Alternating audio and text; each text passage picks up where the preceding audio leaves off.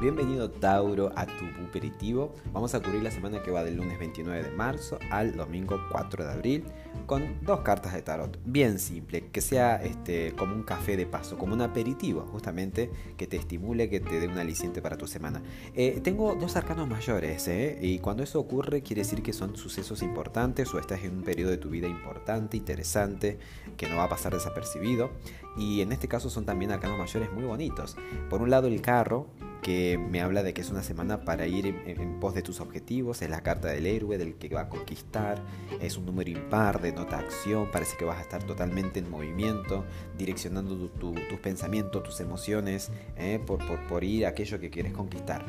Y la carta de consejo, la templanza, otro arcano mayor que te pide que integres, eh, que busques moderar, que no te polarices, que si en caso, este, no sé, tenés como variedad de opciones o tenés como muchos puntos de vista, que busques un punto medio, eh, que busques fluir también, que mantengas ese, ese eje, la paz, sobre todo la paz mental, la templanza habla de, cierto, mm, de cierta paz a nivel más que nada mental.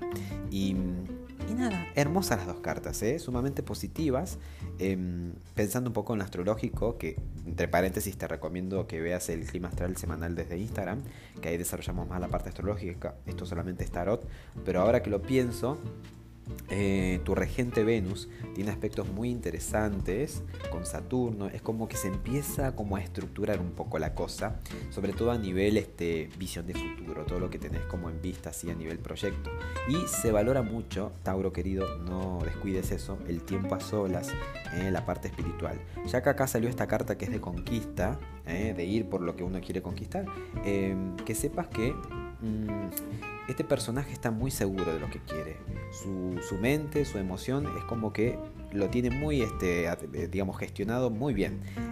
Pero es importante, hablando un poco de esto de estar a solas, que trabajes la parte espiritual, ¿eh? que la atiendas, que no la descuides, porque también, además de ser cuerpo y alma, también sos espíritu y eso se tiene que nutrir.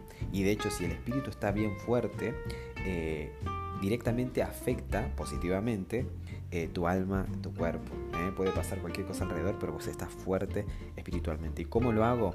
Alimentando la fe, creyendo en algo que se sostenga en el tiempo, eh, teniendo una especie de, Dios, o sea, conectando con tu Dios interno, meditando, orando, como quieras llamarlo, pero darle un poco de, atención a tu parte espiritual porque en realidad de ahí viene tu fortaleza.